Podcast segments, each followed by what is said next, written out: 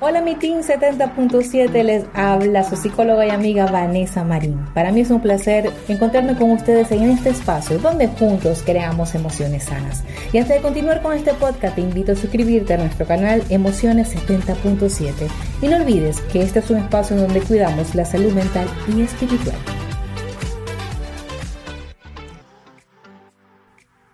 Hoy vamos a hablar de cinco acciones para sanar el amor en nosotros. Parecerá sencillo, uno escucha cinco acciones y wow, ya todo cambia. Pero realmente son cinco acciones que implican una exigencia personal, perseverancia, mm, de lucha diaria para que logremos sanar ese amor en nosotros.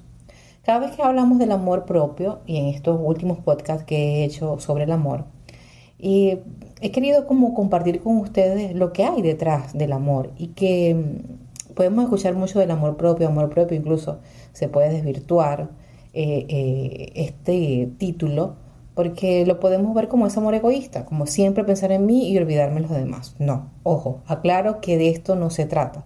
Se trata de que realmente nosotros, al enlazarnos y conocer lo que verdaderamente es el amor, nos damos cuenta que nos encontramos con nosotros mismos, sanamos lo que hay dentro de nosotros, comenzamos a trabajar en eso que quizás hay que moderar, que hay que cambiar, que hay que modificar. Y cuando eso sucede en nosotros, evidentemente se va a traducir en la manera como nos relacionamos con los demás, cómo esas personas eh, que están a nuestro alrededor podemos entenderlas, comprenderlas, cómo podemos estar en situaciones, incluso podemos como identificar cosas en ellos que nos están diciendo algo y no lo podemos entender. Ese es el sentido del amor, va, mucho más allá de, querer comprender que es el cuchicuchi o, o el amor color rosa, no. El amor tiene todos sus matices y, eso quiero que lo tengamos claro. El amor eh, no es o es blanco o es negro. El amor tiene diversidades de momentos y experiencias que nos vivimos que, nos dan fuerte, que nos exigen. Hay circunstancias que no nos queremos levantar. Hay momentos donde nos tenemos que despedir de personas, tenemos que poner límites y comenzamos em, a tener un cambio interior. Y ese cambio interior se traduce también en salud mental en nosotros, en salud emocional, en que nuestra vida interior y espiritual tenga una transformación, porque eso eh, me sana, eso me libera. Y por eso les comparto hoy estas cinco acciones. Y la primera acción que quiero compartir con ustedes es el no compararnos.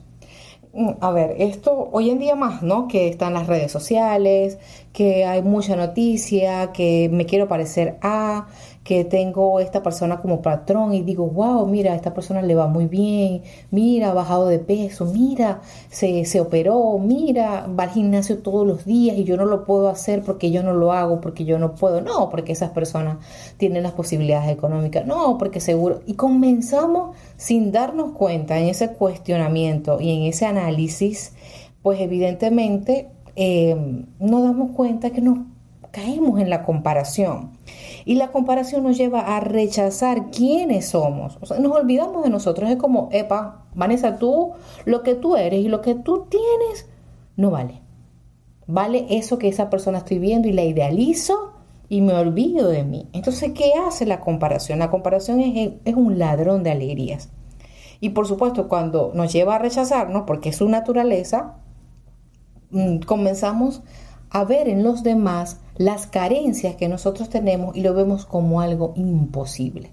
Entonces, el primer, la primera acción que nosotros debemos meditar y trabajar es preguntarnos, ¿me estoy comparando?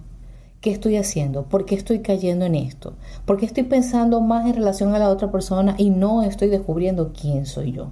Es un ejercicio de día a día. Cuando, nosotros, cuando nuestra estima está débil, cuando nuestra estima está baja, cuando nuestra estima por diversas situaciones que nos han rechazado y nos han causado heridas, y por supuesto llegamos a este punto. Llegamos al punto de querer parecernos a otro, llegamos al punto que me gustaría ser como esa persona y me olvido de mi esencia, me olvido de quién soy y nosotros tenemos nuestro propio estilo, nuestro, nuestra propia personalidad, nuestra esencia.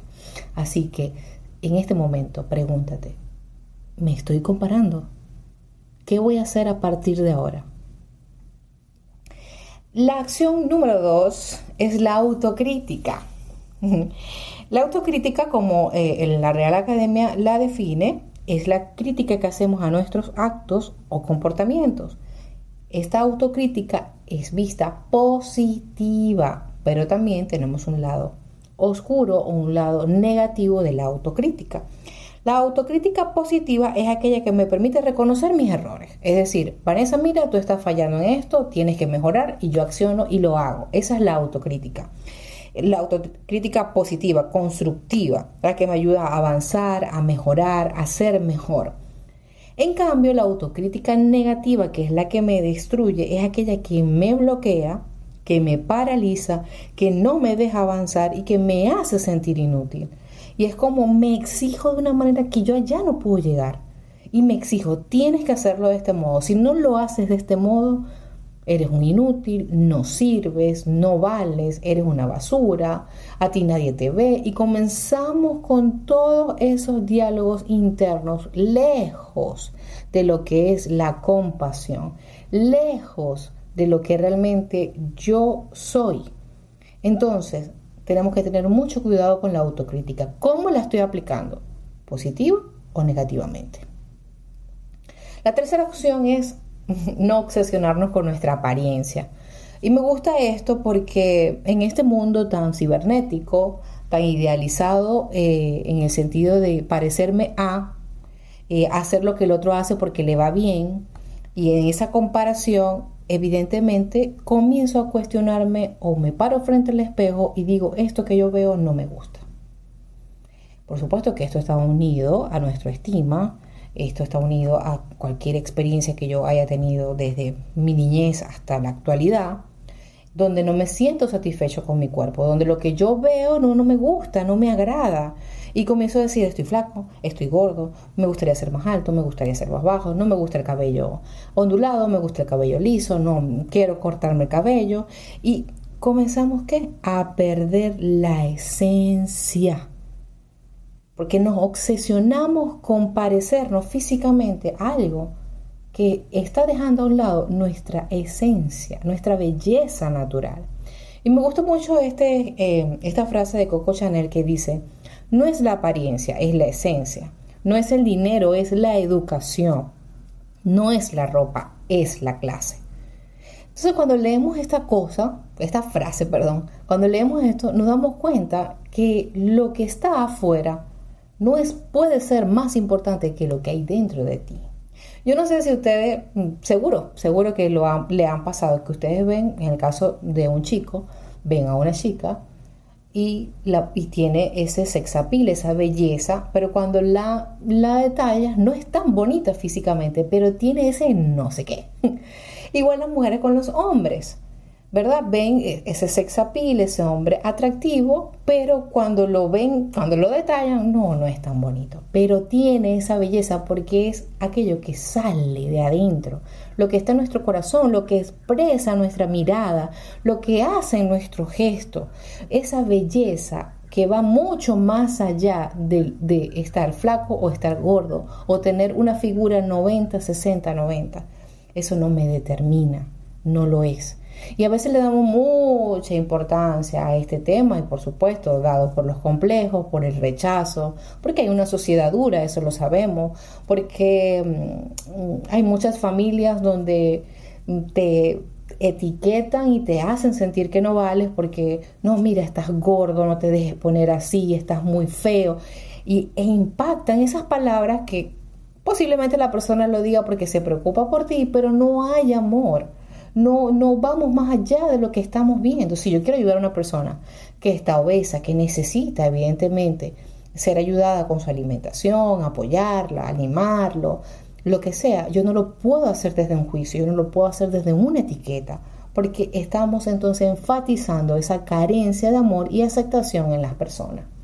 Entonces, quizás esa persona seas tú la que está escuchando este, este podcast, pero también tenemos a nuestro alrededor personas que se acomplejan porque precisamente se obsesionan por la apariencia y se olvidan de lo que hay dentro. Y son personas que están tristes, son personas que están deprimidas, son personas que están ansiosas, son personas que no están siendo felices, porque definitivamente no se sienten bien y a gusto con su cuerpo. Así que no olviden de no obsesionarse. Cuidarse sí, saludablemente, sanamente, por mi bienestar, pero no para seguir un patrón que quizás está muy lejos de lo que realmente importa, que es lo que hay dentro de ti, en tu corazón, y lo que engloba la palabra amor está lejos de lo que la apariencia puede mostrar.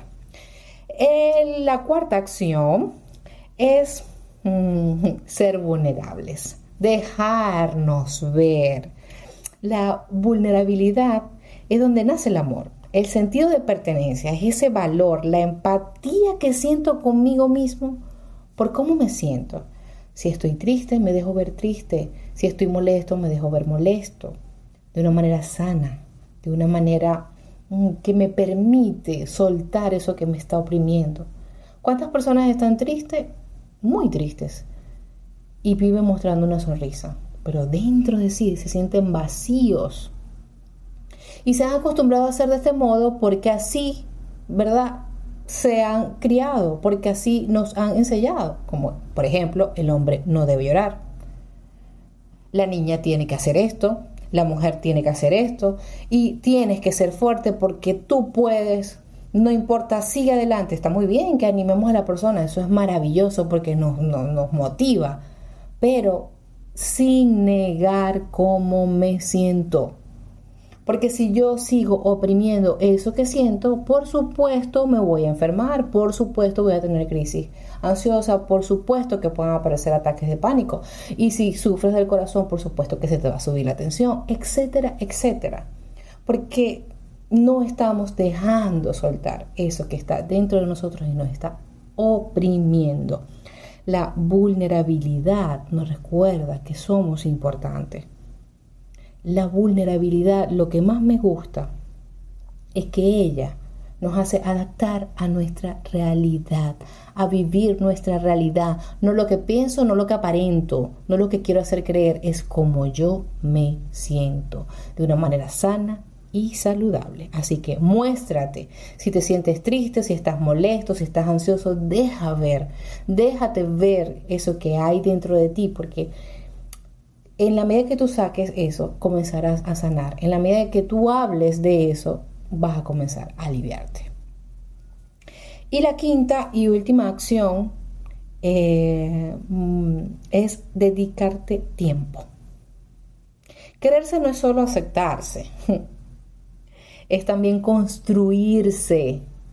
Porque escuchamos mucho, bueno, ámate, acéptate, acéptate, ya va, pero eso de que me acepto así tan fácilmente, no es tan sencillo. Porque cuando comenzamos este camino del amor propio, mm, comenzamos el camino de la incomodidad.